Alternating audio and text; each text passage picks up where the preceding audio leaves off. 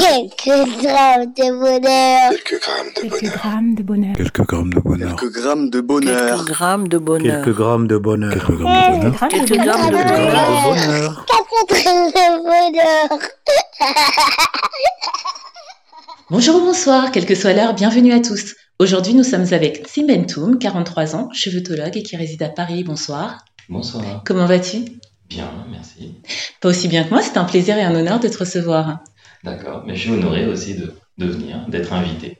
Merci. Alors, Sim Bentoum, tu es euh, chevetologue. En quoi consiste ce métier dont je n'ai jamais entendu parler avant Bah, c'est très simple, hein, parce qu'en fait, ce métier, enfin, ce mot a été totalement inventé. Alors, chevetologue, c'est euh, un spécialiste du cheveu et de la peau, mais selon les techniques ancestrales. Quels ancêtres hein? Alors, les ancêtres, euh, les ancêtres Congo d'abord, parce que je suis un descendant du royaume Congo, je suis euh, co- congolais du Congo-Brazza. Oui. mais je me considère comme descendant d'un peuple euh, totalement. Et en tant que panafricain, euh, ce sont les- nos ancêtres africains. Puisqu'au final, j'ai pu aller euh, interroger euh, des anciens qui sont encore vivants dans différents villages, différentes villes aussi, et euh, que ce soit en Afrique centrale et aussi en Afrique de, de l'Ouest. Cela a dû être une quête riche en rencontres, en émotions, en connaissances. Ah oui, complètement. Complètement. ouais. Et euh, du, du fait, je comprends que tu dispenses ton savoir à d'autres gens, alors c'est ça? C'est ça, c'est ça. ouais. Sous quelle forme, plus ou moins? Est-ce que tu peux nous en dire un peu plus? Mais en fait, ma, ma forme de transmission est sous plusieurs euh, manières, mais la principale, c'est d'abord la masterclass en présentiel, parce que c'est là où on peut vraiment échanger de différentes manières, que ce soit via des, des idées, des pensées, mais aussi, euh, j'ai envie de vraiment de dire, via aussi une énergie. Parce que selon les personnes qu'il y a, selon les témoignages qu'il peut y avoir, mais en fait, euh, mon, c'est pas que mon discours va changer, mais c'est que les angles euh, de, mon, de, de ma discussion peuvent changer. On peut aller, euh, on peut approfondir un peu plus un domaine plutôt qu'un autre. Et en fait, on se laisse un peu porter par l'énergie qu'il y a. Donc ça, c'était les masterclass. Alors, Ah. excuse-moi, masterclass, parce que c'est un anglicisme et tout le monde n'est pas forcément au fait Ah, parmi les auditeurs. Alors, c'est Est-ce que tu peux- Un masterclass, on va dire sous forme de conférence. Oui. En fait, de conférence où je vais expliquer euh, en quoi, enfin, je vais expliquer un peu le domaine que je prétends maîtriser. Voilà. En D'accord. quoi je suis un maître de, de, de classe, c'est ça Dans le sens de la masterclass, je ne sais pas. Comme quoi. Mais en gros, c'est le domaine que je vais maîtriser, que je vais euh, transmettre sous forme de, de conférence, mais assez interactive par contre. Parce D'accord. qu'on essaye de, de, de, de- de renouer un peu avec cette tradition orale qu'on avait, qu'on qu'on appelle euh, dans la région du Congo, en tout cas euh, pour les congophones, on va dire, ceux qui parlent le Kikongo, euh, c'est le Mbongi. Oui. Voilà, donc c'était l'endroit où on se réunissait, où les anciens, ou les plus érudits en tout cas, transmettaient depuis euh, le stade enfant jusqu'au stade adulte. Et puis selon les, les moments, c'est-à-dire qu'au tout début de, de la nuit ou quoi, ben, tout le monde est là autour du feu, on mange, on, on, on- on échange, on peut nous raconter des, des contes ou nous donner des nouvelles ou quoi. Et puis plus l'heure passe, Oui. plus les plus jeunes ou les plus ennuyés s'endorment, et plus on continue à parler de différentes choses, ou en tout cas les, les anciens continuent à transmettre. Quoi. Donc euh, j'ai beaucoup apprécié ce, ce format, et j'essaie de le reproduire à l'époque moderne tant qu'à faire, puisque euh, j'essaie de transmettre des, des techniques ancestrales, mais de, les, euh, de voir de quelle manière on peut les utiliser à une époque moderne telle que celle-ci. On te sent tourné vers l'autre en tout cas. Et je suppose qu'il faut euh, Ouais. avoir cette qualité pour faire ce que tu fais. C'est vrai, oui. Quand, quand je fais le constat comme ça, oui, oui, c'est vrai. En fait, je, je- le truc, c'est que je ne m'en rends même plus compte. Oui. fait. C'est qu'il y en a beaucoup qui vont me dire, ah bah tiens, t'es passionné, waouh, t'es généreux. Enfin, c'est des mots qui, c'est vrai qu'ils ont du sens, mais en fait, pour moi, ça, je peux même pas vraiment dire que ça me définit. Parfois, je, je suis un peu étonné. C'est comme quelqu'un qui est en train de faire quelque chose et qui, à un moment donné, on lui montre une photo de lui pendant Oui. qu'il est en train de faire, en fait. Donc, il peut être soit en train de grimacer, soit ceci, soit cela, mais il ne se rend pas compte, en fait, parce qu'il est en train de, bah, de faire une action et euh, la notion de, de temps ou d'espace n'existe pas vraiment. en Oui. fait. Tu avances avec qui tu es et ce sont les autres qui, te, euh, Exactement. qui deviennent le miroir de ce que tu es finalement. Tout à fait. D'accord. Euh, Est-ce que tu me permets de, de joindre les liens sous la barre d'infos de ton activité?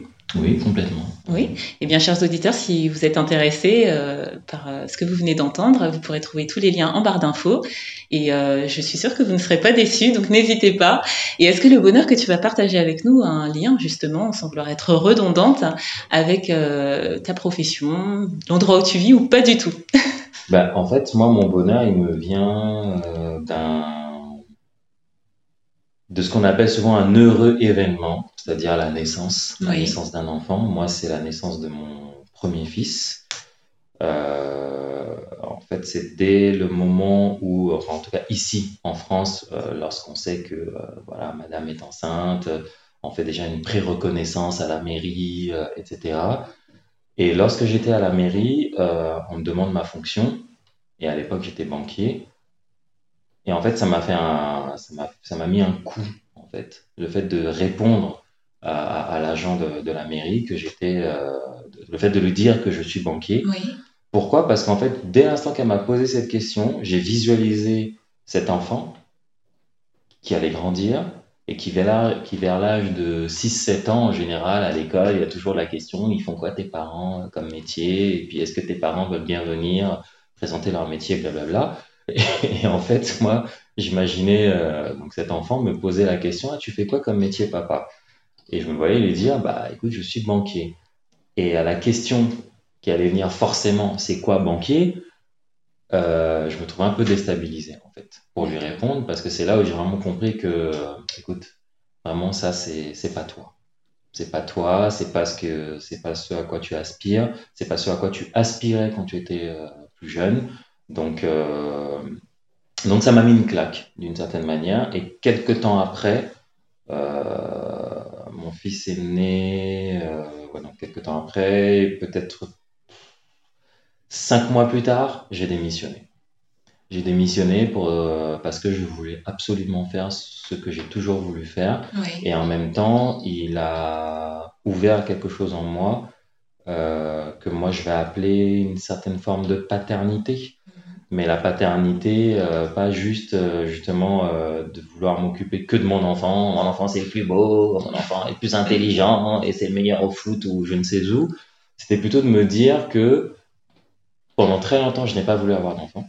Oui. Parce que je me disais que quel monde je suis en train de laisser, quel monde, dans quel monde cet enfant va arriver avec tout ce que je voyais, les nouvelles, ceci, cela, moi-même, le fait de, bah, de, de, se battre quoi, dans, dans la vie de tous les jours je me suis dit, à, quoi bon, quoi, en fait? Et euh, le fait que cet enfant arrive, que j'accepte cet enfant, euh, déjà moi-même, psychologiquement, ça a fait que j'ai dit, ok, tu es papa maintenant, on ne peut plus raisonner à deux, je ne peux plus me dire qu'il y a euh, donc ma, ma, compagne et moi. Maintenant, à chaque fois que je pense, je pense en fait à ma compagne, moi et cet enfant. Oui. Donc du coup, déjà, ça, ça a fait comme ouvrir quelque chose en moi qui fait que je ne peux plus penser juste à une notion de couple, une petite famille ou je ne sais quoi.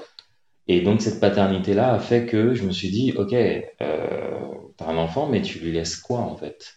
Parce que tu vas tout faire pour essayer de transmettre ce que tu as en toi, ce que tu estimes être bon en toi à cet enfant.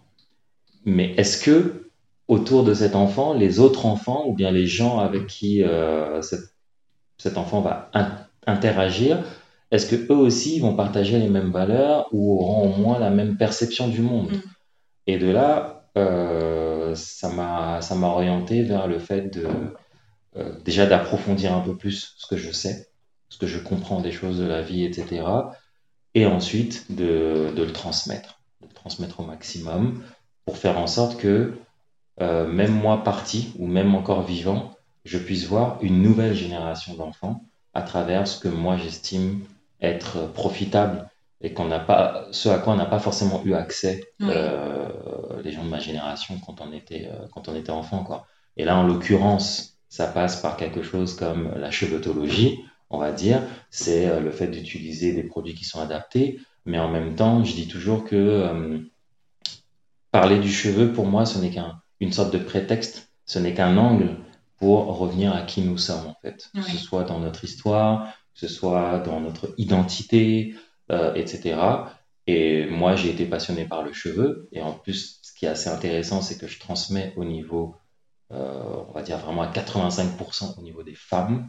Et on sait, en tout cas dans nos cultures, que c'est très souvent par la femme que les choses se transmettent. En tout cas, les sept premières années de la vie d'un enfant, c'est vrai que c'est très souvent la femme qui va être très proche de l'enfant, l'homme aussi, hein, mais on peut pas, enfin c'est incomparable quoi. Avec la femme et puis même nous, je donne toujours cet exemple, même nous quand on va faire nos courses, euh, si jamais madame nous a commandé euh, d'aller acheter tel ou tel produit, c'est ce produit-là qu'il faut. Si elle te dit, va dans tel magasin, je veux tel produit, telle boîte de tomates, c'est celle-là, c'est pas une autre. Sinon, ta sauce ne sera pas la même, etc., etc. Donc, ça prouve bien qu'il y a toujours quand même ce, ce pouvoir-là. Et, euh, et passer par la femme pour transmettre ces choses-là, c'est aussi donc transmettre aussi à cette nouvelle génération d'enfants. En fait. Et la boucle était bouclée. Exactement, voilà. Et c'est très intéressant ce que tu présentes parce que déjà tu parles du cheveu, euh, d'identité, tout ça fait sens étant donné que bah, dans le cheveu il y a quand même de l'ADN, donc l'identité, tout ce, que, tout ce que tu décris. Mmh. Et vous constaterez, mesdames, et vous remarquerez que sans tomber dans les clichés, on dit souvent que les hommes ont du mal à se projeter.